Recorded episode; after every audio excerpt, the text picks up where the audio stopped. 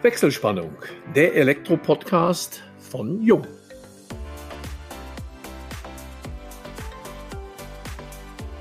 Hallo und herzlich willkommen zu unserem heutigen Jung-Podcast unter der Überschrift So schön kann Energiegewinnung sein. Vor 100 Jahren gegründet, zählt das Elektrizitätswerk Hindelang zu den kleinen, aber feinen Stromlieferanten in Deutschland. Dabei fokussiert es sich aufgrund seiner geografischen Lage von Anfang an auf regenerative Energie. Bis zu 1800 Meter hoch liegen die dafür notwendigen Reserven, wenn wir die Sonne einmal ausklammern. Wie man als Genossenschaftsunternehmen in einem hart umkämpften Markt dennoch erfolgreich sein kann und welche strategischen Konzepte sich dahinter verbergen, möchten wir von Andreas Klär wissen, er ist der Geschäftsführer des Unternehmens. Wir, das sind Elmo Schwandke, über 30 Jahre in der Welt der Elektrotechnik als Journalist unterwegs, und ich, Raphael Katsch, Customer Experience Manager Marketing bei Jung. So, Andreas, herzlich willkommen zu unserem Podcast. Besten Dank, dass du mit dabei bist. Auch von meiner Seite herzlichen Dank, dass ich die Gelegenheit bekomme. Ich freue mich schon sehr drauf und bin gespannt. Ja, ich bin ja nicht alleine, wie schon angekündigt. Elmo ist auch mit dabei. Hallo Elmo. Ja, hallo Raphael. Vielen Dank für deine einleitenden Worte und auch von meiner Seite aus, Andreas, herzlich willkommen in unserem heutigen Podcast. Wir sind ja quasi Tür an Tür fast in Bad Hindelang.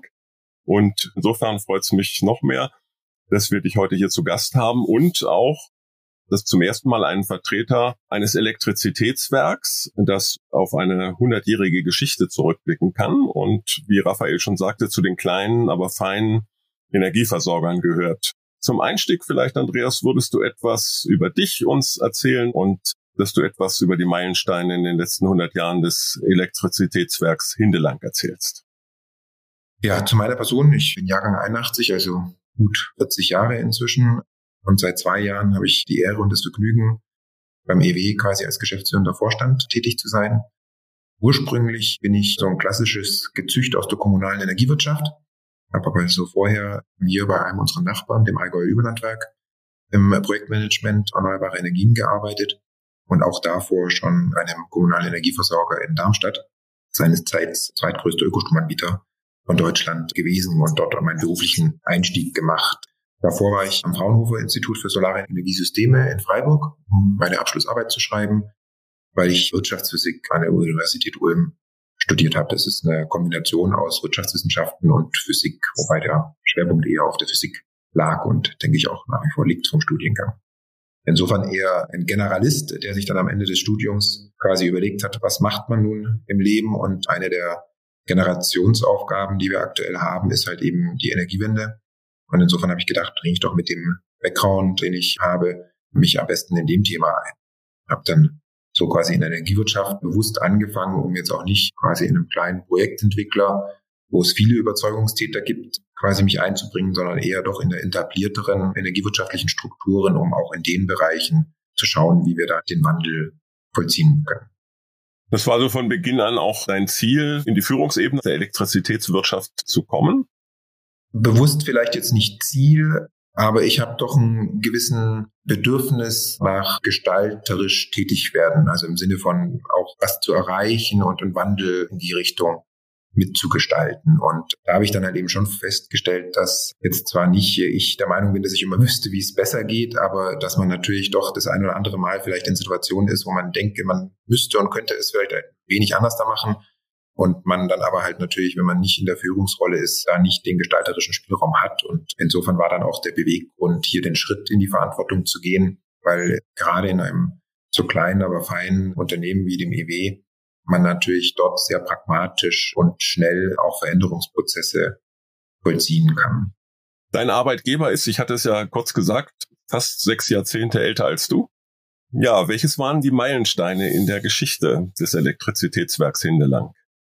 Ja, also sicherlich der initiale Gründungsakt, wo man gesehen hat, dass die ersten Kraftwerke im Tal entstehen, Wasserkraftwerke, aber der Strom letztendlich gar nicht so unmittelbar im Tal verbleibt, sondern in die angrenzende Stadt quasi abfließt und doch aber seine Vorzüge hat und dann eben dort rund 40 Bürger aus dem Tal, darunter aber auch die Gemeinde, das Heft des Handelns in die Hand genommen haben und auch gesagt haben, wir wollen unser Wasserkraftwerk, unser eigenes bauen und für die Stromversorgung im Tal quasi einstehen. Und das war sicherlich der große Meilenstein und auch zu einer Zeit damals mit zum Teil hoher Inflation, also wo dann auch zum Teil das Kraftwerk eben in, in Gegenwert in Holz bezahlt wurde und gar nicht in Geld quasi. Das waren sicherlich große Meilensteine und dann sukzessive natürlich der Ausbau des Stromnetzes und die Erschließung der einzelnen Ortsteile. Und dann hat man derweil ja das ein oder andere Wasserkraftwerk noch im Tal gebaut, was sicherlich jedes einzelne Kraftwerk immer zur jeweiligen Zeit ein großer Meilenstein war. Ja, Andreas, das finde ich wirklich auch ganz spannend, wie ich dann eben höre von deiner Person her, mit welchem Tatendrang du jetzt an deine Aufgabe herankommst. Ich würde schon fast sagen, du stehst so ein bisschen unter Strom, aber im positiven Sinne. Du willst ja auch viel verändern. Und es ist auch, glaube ich, ein Glücksfang, dass du in einem Unternehmen bist, wo schnelle Veränderungsprozesse auch möglich sind. Im Rahmen der Energiewende, was hast du denn vorgenommen? Weil letztendlich die gesamte Branche ist ja durchaus ein wenig träge. Was kannst du denn schnell bewegen?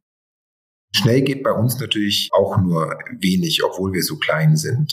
In Anbetracht dessen, was für eine große Herausforderung auch für uns hier im Tal vor uns liegt. Wir haben jetzt aber die letzten zwei Jahre konzeptionell natürlich auch viel gearbeitet im, im Sinne von überhaupt mal so dieses Big Picture, Passwort Bingo mäßig zu skizzieren und zu sehen, wo denn die Reise hingehen muss. Also sprich, wenn wir eine regenerative, klimafreundliche Vollversorgung wollen, was hat es denn dann für Auswirkungen? Also wenn wir sehen, wie der Hochlauf der Wärmepumpen aussieht, der Elektromobilität, wie entwickelt sich denn der Energiebedarf? Und wenn man dann eben sieht, dass wir einen Stromabsatz wahrscheinlich bis zu diesem Szenario dann verdoppeln werden von aktuellem Standpunkt aus gesehen, also ursprünglich hat man ja mal im Tal deutlich mehr Energie erzeugt, als man verbraucht hat. Und davon sind wir jetzt Jahrzehnte weggekommen ne? und haben ja dann doch irgendwie von Kohle und Atom auch hier im Tal letztendlich profitiert und von den zentralistischen energiewirtschaftlichen Strukturen. Und wenn wir jetzt wieder sagen wollen, wir wollen für die Energie, die wir hier eigentlich verbrauchen, auch einstehen, dann müssen wir natürlich hier vor Ort massiv nach wie vor, obwohl wir schon verhältnismäßig viel haben, die Erzeugung ausbauen und nahezu jedes geeignete Dach volllegen. Und das wäre dann von 4 auf 17 MW oder so in der Größenordnung an Ausbaupotenzial, was wiederum bei 10 kW-Anlagen 70 bis 80 Anlagen die nächsten 17 Jahre pro Jahr bedeuten würde. Und selbst das noch nicht reicht, sondern wir darüber hinaus eigentlich auch im Winter noch große Defizite haben und auch aus der Photovoltaik Freifläche eigentlich noch einen gewissen Anteil bräuchten.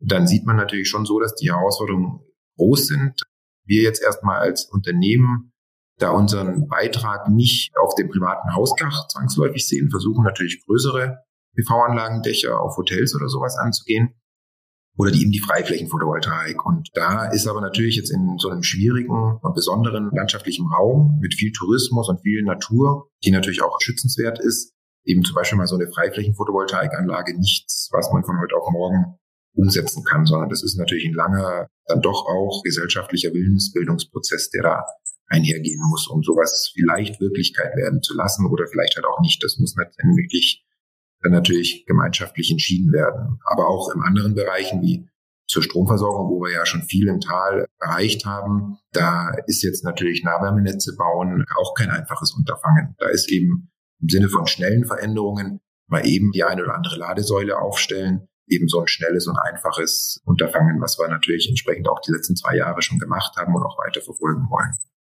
Ja, wenn man sich jetzt den Ausbau der Regenerativen in Deutschland anschaut, also ich glaube, das hat irgendwann mal eine Statistik gegeben, ab Jahr 2000 mit knapp sechs Prozent. Jetzt mittlerweile liegt es wohl bei knapp 50 Prozent. Ihr seid ja 100 Prozent regenerativ, wenn ich das so verstehe. Naja, das ist immer eine Frage vom Betrachtungshorizont. Wir auf die Gemeinde bezogen erzeugen in Hindelang so aktuell, zu Corona-Zeiten war es quasi ein bisschen mehr und jetzt ein bisschen weniger, aber wir sind nicht der einzigste Energieversorger im Tal und auch ein großes Wasserkraftwerk gehört quasi nicht uns und geht auch nicht über unser Netz, sondern quasi durchs Tal historisch bedingt mehr oder weniger gleich raus. Und da reicht es jetzt noch nicht, 100 Prozent quasi des Bedarfs zu decken. Und auch jetzt wiederum bei unseren Kunden. Da gibt es natürlich da einfach viele Kunden eben, die jetzt keinen Ökostrom haben und insofern auch keinen Ökostrom beziehen. Ja. Und insofern muss man da in der Energiewirtschaft oft ein bisschen genauer hinschauen und die ist dann im Detail furchtbar kompliziert. Was mich nochmal jetzt so interessieren würde, wie kann ein Elektrizitätswerk wachsen, wenn es eben als Unternehmen betrachtet wird? Ist es sozusagen nur über Preiserhöhungen oder gibt es da bestimmte Lösungen, bestimmte Ansätze, wo ihr dann letztendlich Flächen zukauft wie geht denn sowas? Naja, wachsen im Sinne von mehr Umsatz, klar, mehr Umsatz durch höhere Preise geht immer. wachsen durch mehr Kunden, ne, was vielleicht eher das Erstrebenswertere wäre, ist natürlich dann entweder in einem angestammten Gebiet wie unserem mehr Kunden gewinnen, was quasi schwierig ist, weil es gibt halt in Anführungsstrichen nicht mehr Kunden, sondern es gibt halt die Leute, die da sind. Und davon versorgen wir fast alle. Nur wenige sind quasi nicht unsere Kunden. Also wir haben da einen sehr großen Marktanteil und auch sehr loyale und treue Kunden. Und insofern könnten wir natürlich über unsere Grenzen hinaus quasi wachsen. Und das ist aber bewusst jetzt auch vielleicht ein Stück weit in der DNA einer Genossenschaft gelegen, nicht unser Unternehmensziel. Also wir sind hier im Tal seit 100 Jahren und da versuchen wir diese Aufgabe der Energieversorgung gut und ordentlich abzubilden, haben aber nicht das Bedürfnis, quasi darüber hinaus zu wachsen, sondern einfach nur hier ein gutes Geschäft am Laufen zu halten.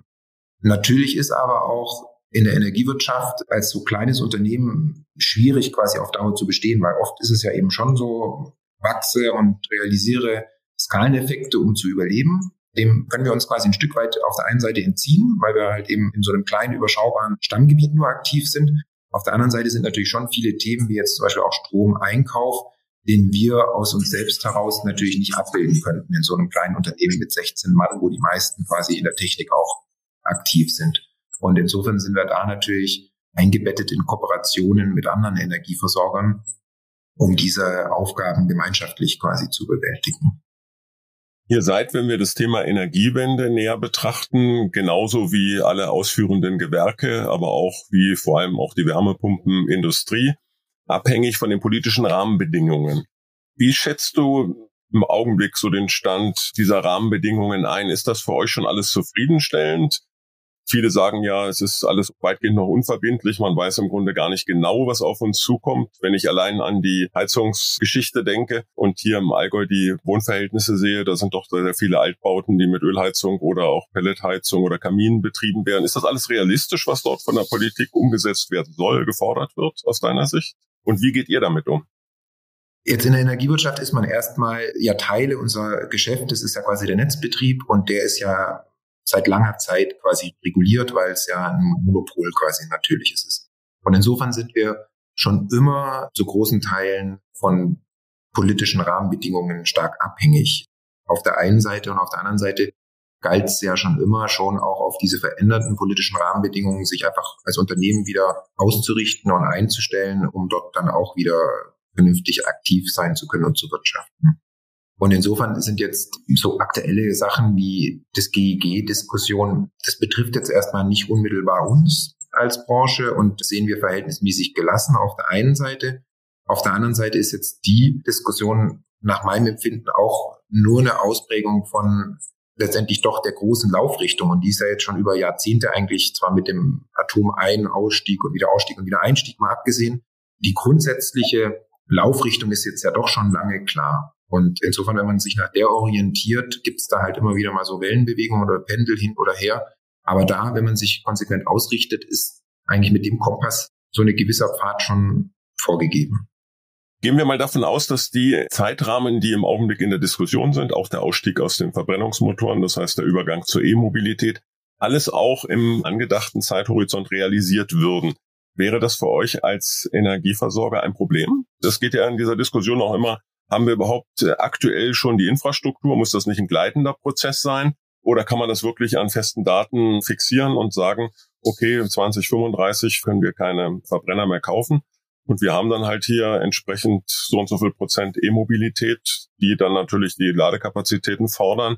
Das gleiche gilt natürlich auch fürs GEG e und die Umstellung auf weitgehend ja im Augenblick Wärmepumpe. Ja, also ich denke, zu großen Teilen sind es ja eben politische Agenten und Laufrichtungen. Und ob das jetzt dann 35 oder 40 wird, das würde ich jetzt gar nicht so auf die Goldwaage legen. Und in den meisten Gesetzen, die sind ja gar nicht so schlecht für gewöhnlich dann gemacht, wenn sie am Ende aus dem Parlament rausputzeln. Da sind ja schon auch Kontroll- und Nachsteuermechanismen drin. Und da wird man halt eben sehen, wie man da dann nachjustieren muss und kann und sollte, weil wir jetzt ja schon um den gesellschaftlichen Transformationsprozess nicht drum herum kommen und ja auch jetzt nicht in planwirtschaftlichen Verhältnissen unterwegs sind. Insofern müssen da viele Leute abgeholt werden und zum Handeln motiviert werden. Und da wird man immer wieder mal sehen, was es dafür halt braucht. Ja, so wie man ja auch jetzt wenn man in der Photovoltaik zurückblickt, jetzt einfach gesehen hat, okay, da hat man die Vergütungen natürlich wünschenswerterweise abgeschmolzen und dann aber auch wiederum gesehen, dass jetzt halt mit gewissen Marktverwerfungen dann aber auch die Hardwarepreise davongelaufen sind und dann die wirtschaftlichen Anreize nicht mehr hoch genug waren. Dann hat man ja auch wieder nachgesteuert. Und ich denke, so werden wir das dann schon sehen. Da muss letztendlich einfach jeder versuchen, seinen Teil dazu beizutragen und ein Stück weit in die Politik vertrauen, dass da dann entsprechend nachgesteuert wird, wie es nötig ist. Wobei das schon natürlich immer wieder schwierig ist, dieses Vertrauen aufrechtzuerhalten, weil man ja in den letzten Jahren oder Jahrzehnten schon auch oft gesehen, dass da auch ab und zu mal nicht mit dem richtigen Augenmaß vielleicht gehandelt wurde, da ja auch dann immer wieder mal auch Branchen gehörig unter die Räder gekommen sind und die ganze Sache, aber halt auch Arbeitsplätze und so dann viel zurückgeworfen hat. Und da sind ja dann schon auch individuelle und persönliche Leid zum Teil mit verbunden. Ja, ich denke, der Vertrauensverlust war auch groß, gerade was die Krise im PV-Bereich dann anbelangt in den Jahren. Und da war ja ein Markt, der stark subventioniert war und dann plötzlich fielen diese Subventionen weg und dann sind ja auch die Arbeitsplätze, wie du auch sagst, die sind dann verloren gegangen. Und das hat natürlich auch so ein bisschen, sage ich mal, gekratzt am Vertrauen in die politischen Rahmenbedingungen und Entscheidungen. Ich würde noch mal ganz gerne auf das Thema Kundenbindung und Marketing vielleicht von einem Elektrizitätswerk eingehen. Wir hatten vorher uns schon mal ganz kurz darüber unterhalten, wie der Wettbewerb so draußen ist, wie man die Kunden halten kann, wie ein Unternehmen wachsen kann. Wir haben alle, glaube ich, schon sehr stark verinnerlicht, wie Strom eigentlich aussieht. Das ist nämlich Yellow Strom. Das ist irgendwie verankert. Man hat es ja immer wieder mit einem Unternehmen in Verbindung gebracht. Wir haben auch uns vorher darüber unterhalten, wie die Veränderung jetzt gerade stattfindet. E-Mobilität, das heißt, man muss auch den Stromkunden entsprechende Leistungen und bestimmte Produkte auch mit anbieten. Wie seht ihr euch eigentlich dabei, den Kunden zu halten, wenn ihr zum Beispiel eben nicht alle Leistungen auf einen Schlag anbieten könnt? Wieso sind die Kunden bei euch eben auch eurer Marke treu? Das ist halt immer die Frage, was will denn im Kern wirklich der Kunde? In meiner Zeit in Darmstadt in der Kneipe nachts hat irgendein Prof dann da beim Kuba Libre mal mir gesagt, ist ja alles schön und gut, was ihr macht, aber noch besser wäre es, wenn ihr mich einfach in Ruhe lassen würdet. Das ist irgendwie so ein bisschen hängen geblieben, deswegen erzähle ich's. Und das trifft's bei vielen. Ne? Man muss, glaube ich, nicht viel machen, um eigentlich den Kunden glücklich zu machen, was den Strom angeht, weil das ist jetzt erstmal nicht das Produkt, was für gewöhnlich hoch emotionalisierend ist oder was im Fokus und Augenmerk liegt, sondern Mai, wenn man sich alle zwei Jahre mit seinem Handyvertrag auseinandersetzen muss, da hat man eigentlich nicht das Bedürfnis, Ähnliches beim Strom auch noch machen zu müssen, weil jeder hat doch inzwischen, glaube ich, genug um die Ohren. Und das ist ein Stück weit das, was wir machen. Anständiges, faires Pricing, haben auch ein Stromprodukt, was eine dreijährige Preisbindung von unserer Seite hat. Und das trifft auf große Zustimmung von vielen unserer Kunden. Ein Drittel unserer Kunden haben wir in dem Produkt. Und an die Kunden ist zum Beispiel jetzt auch diese gesamte Krise in der Energiewirtschaft vom letzten Jahr völlig spurlos vorbeigegangen. Also die kriegen in Anführungsstrichen zu absolut günstigen Preisen den Strom, weil wir halt damals eingekauft haben und zu den Konditionen jetzt natürlich auch über die drei Jahre dann den Strom liefern können. Und grundsätzlich, du hattest Yellow angesprochen, das ist letztendlich ja doch nur ein kurzer Wimpernschlag in der Energiewirtschaftsgeschichte gewesen. So dieses Hauptsache günstig, Geiz ist geil Thematik. Das trifft letztendlich doch, glaube ich, nur wenig Leute und deren Verständnis an. Die meisten wollen faire, anständige langfristige Beziehungen haben und ordentliche Qualität. Und dem versuchen wir nachzukommen. Und auch jetzt, wir haben letztes Jahr die Preise zum Beispiel nicht erhöht. Also zum Jahreswechsel dann auch dieses Jahr schon, aber unterjährig letztes Jahr, wo ja quasi viele Marktakteure gänzlich vom Markt verschwunden sind oder Kunden einfach rausgeschmissen haben und sie dann ohne quasi dastanden. Sowas ist natürlich bei uns alles unvorstellbar gewesen, weil wir da viel konservativer und langfristig orientiert sind und dadurch die Preise letztes Jahr nicht erhöhen mussten und auch zum Jahreswechsel quasi im Basistarif, wo viele unserer Kunden auch sind, auf 39 Cent erhöht haben und andere Wettbewerber ja zum Teil auf 65 Cent hoch sind. Ne? Das ist um Dimensionen anders da und natürlich hätten auch wir sicherlich gegenüber dem Wettbewerb ganz andere Preise durchsetzen können, weil es gab es ja quasi günstig nicht. Aber haben wir nicht gebraucht und haben wir dann auch nicht gemacht, weil da ist einfach für uns auch die Zuverlässigkeit und Stabilität einfach ein hohes Gut. Klar, jetzt aktuell dreht der Markt auch wieder, weil im Moment ja eher eine Übersättigung wieder da ist und die Angst gewichen ist. Und natürlich gibt es jetzt wieder die gleichen Firmen, nur mit anderem Namen, die jetzt wieder auf den Markt drücken und zu sehr günstigen Preisen den Strom anbieten. Vereinzelt werden wir damit natürlich schon konfrontiert, aber das große Gros unserer Kunden steigt auf solche Themen nicht ein und wiederum Einzelne haben wir schon regen Kontakt dann auch mit unseren Kunden, weil sie dann halt eben doch in ungünstigsten Vertragsverhältnissen zum Teil drinstecken und wo sie dann auch nur schwer wieder rauskommen. Also das finde ich ja gerade so spannend, dass man letztendlich über eine persönliche Beziehung auch sicherlich Regionalität dem Kunden einen anderen Bezug eben zu den Leistungen eines Elektrizitätswerkes vermitteln kann, wo es dann eben nicht nur um den Preis geht, sondern tatsächlich eine gewisse Verantwortung vielleicht für die Region, eine Verantwortung für die Energieerzeugung und so weiter. Von daher ist das sicherlich auch eine Art Vorbild bei euch. Was mich nur mal ganz kurz interessieren würde, ihr seid ja auch an einigen Projekten nochmal beteiligt. Ob das in Mecklenburg-Vorpommern ist oder eine Investitionsplattform, da gibt es bestimmt auch Bezüge zu den dort ansässigen Kunden. Hast du mal vielleicht auch darüber mal nachgedacht, dass Kunden, die außerhalb von Allgäu den Strom aus Allgäu beziehen, sagen, Mensch, das ist ein wirklich sehr, sehr wertvoller oder sauberer Strom, den bevorzuge ich, den kaufe ich gerne ein. Man liebäugelt natürlich immer mal, wenn man so überlegt, wie kann man Geschäftsfelder weiterentwickeln, natürlich mit solchen Gedanken. Und wenn die Leute vielleicht im Allgemeinen sich mit Strom nicht auseinandersetzen, wir hatten ja eingangs das Motto, so schön kann Energiegewinnung sein. Und der Schrecksee ist ja eins dieser Instagram-Fotospots schlechthin von Deutschland. Ne? Und es pilgern Tausende von Leute dort hoch, weil es so schön ist. Und die wenigsten wissen, dass das halt letztendlich ein kleiner Bergsee ist, den unsere Gründungsväter vor bald 100 Jahren angestaut haben und letztendlich unser Saisonalspeicher ist, der auch im Winter für unser Wasserkraftwerk quasi, weil wir den Schrecksee dann eben ablassen können, dann das Wasser zur Verfügung stellt. Und wenn die Leute doch irgendwie im Alltag keinen Nerv für Strom und diese Thematik haben, vielleicht sie dann eben so mit diesen Touching Moments dann irgendwie im Urlaub doch sagen könnten, ich will so ein Stückchen Urlaub mit nach Hause nehmen und so und dann vielleicht willens sind, da so einen Vertrag zu unterschreiben.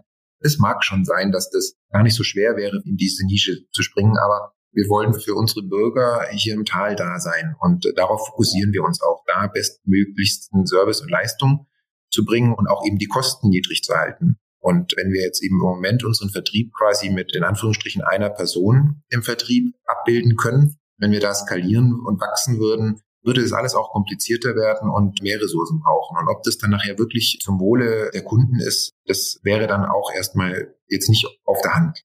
Ja, Andreas, du hast den Schrecksee genannt. Da muss ich mal kurz einschieben an unsere Zuhörerinnen und Zuhörer. Wunderschönes Wanderziel, aber bitte nicht übernachten, keine Haare waschen im See und ähnliches, weil ist so eine Art Hotspot geworden für Wildcamper teilweise. Ich glaube, es wird, Andreas, korrigier mich, auch regelmäßig kontrolliert, dass man das nicht tut, aber es ist in der Tat ein Naturjuwel und man kann dort oben eine fantastische Aussicht genießen. Andreas, du hast sehr eindrucksvoll beschrieben, welche Kundenbindung ihr habt und dass ihr da diese Probleme, die vielleicht andere haben, gar nicht so kennt, weil die Stromabnehmer sind euch treu geblieben, auch wahrscheinlich aus regionaler Verbundenheit, so kenne ich es zumindest aus vielen Gesprächen hier im Ort. Auf der anderen Seite seid ihr im Wettbewerb natürlich in der Strombranche und für mich liegt es nahe, wäre ich Chef eines großen Energiekonzerns, dass ich ein so kleines, feines Elektrizitätswerk vielleicht auch gerne in meinem Portfolio hätte. Inwieweit seid ihr davor gefeit vor der Übernahme durch einen der vielen Großen? Ja, gefeit ist man in Anführungsstrichen ja nie. Aber bei uns müsste er sich aktuell dann erstmal mit 314 Genossen auseinandersetzen und jeden Einzelnen in Anführungsstrichen überzeugen, weil wir sind genossenschaftlich organisiert und da ist quasi auch unabhängig von wie viele Anteile jeder Genosse hat eine Stimme. Und insofern ist man praktisch gefeit vor jeglicher Übernahme, weil die Genossen, da ist schon viel Herzblut dem EW gegenüber. In Persona natürlich nicht, aber die Anteile werden ja quasi vererbt von Generation zu Generation und erhalten die Familien quasi seit 100 Jahren und über Generationen. Insofern besteht da sicherlich praktisch nicht die Gefahr. Das heißt, ich hatte ja schon eingangs mal nach den Besitzverhältnissen gefragt. Man kann bei euch nicht so einfach in die Genossenschaft eintreten, Genossenschaftsanteile kaufen, wenn ich dich recht verstehe. Nein, so ein Rein und Raus und Handelbarkeit und sowas ist alles nicht gegeben. Und ist auf der anderen Seite natürlich schon immer, weil eben so eine hohe Verbundenheit von vielen hier im Tal auch durchaus dem EW gegenüber ist, ist natürlich für die, die auch wiederum keine Anteile haben, da schon immer so ein weinendes Auge mit dabei. Aber es ist halt immer ein Stück weit dem geschuldet, dass das EW ein kleiner, feiner Laden ist, der aber auch nur noch deswegen ein Stück weit existent ist, weil das, was man erwirtschaftet hat, auch über all die Zeit halt auch immer dem Unternehmen gelassen wurde. Also wir haben jetzt kein horrende Ausschüttungen oder wie viele kommunale Unternehmen ja Gewinnabführungsverträge und so, sondern bei uns gibt es quasi ein paar Euro Ausschüttung und ein Essen auf der Generalversammlung. Das war es aber letztendlich schon. Und auch ein Genosse kriegt jetzt keinen günstigeren Stromtarif im Vergleich zu anderen Kunden, sondern da sind wir versucht und bemüht, überall fair und gleich und keine Zweiklassengesellschaft im Tal zu haben. Das heißt, die einzige Möglichkeit, Genosse zu werden, wäre die Heirat. Selbst das ist wahrscheinlich dann nicht ein Automatismus, ja. Aber wo wir uns natürlich schon Gedanken machen, ist, weil wir eben sehen, dass natürlich mit Teilhabe auch ein großes Maß von Akzeptanz einhergeht. Und wenn wir jetzt sehen, was wir an Herausforderungen eben haben, egal ob jetzt Wasserkraft, was eben genehmigungsrechtlich und naturschutzrechtlich natürlich sehr schwierig bei uns ist, da weitere Projekte zu realisieren, aber auch eine Freiflächenphotovoltaik ist natürlich schon, dass dort sicherlich die Akzeptanz eine größere ist, wenn die Leute auch unmittelbar und finanziell partizipieren. Andreas, also herzlichen Dank nochmal für die durchaus auch persönlichen Einblicke. Und klar, es ist schon etwas Außergewöhnliches, vielleicht eben so ein kleineres Unternehmen mit einem ganz anderen Blickwinkel für die Region und für die Kunden und die Beteiligten zu haben und zu richten und das eben nicht so strikt nach einen typischen Marketingregeln auszurichten. Das ist sicherlich auch eine ganz andere Motivation an so einem Unternehmen, sich zu beteiligen. Von daher herzlichen Dank für deine Zeit, für deine Einblicke, für uns, für ein paar Ausführungen, dass wir da ein bisschen besseres Verständnis von eurem Wirken vor Ort und von eurer Genossenschaft haben. Auch von meiner Seite, Andreas, nochmal herzlichen Dank. Vielen Dank, Raphael. Damit schalten wir für heute die Wechselspannung frei und bedanken uns bei allen Zuhörerinnen und Zuhörern ganz herzlich. Wir hoffen, dass es euch wieder einmal Spaß gemacht hat. Wenn das so ist, freuen wir uns über eure Weiterempfehlung. Falls ihr Fragen haben solltet, beantworten wir euch diese gern unter kundencenter.jung.de. Und möchtet ihr vielleicht selbst einmal bei uns zu Gast sein? Schickt uns einfach eine Nachricht. Wir freuen uns auf euch beim nächsten Wechselspannungstalk, dem Jung Elektro Podcast.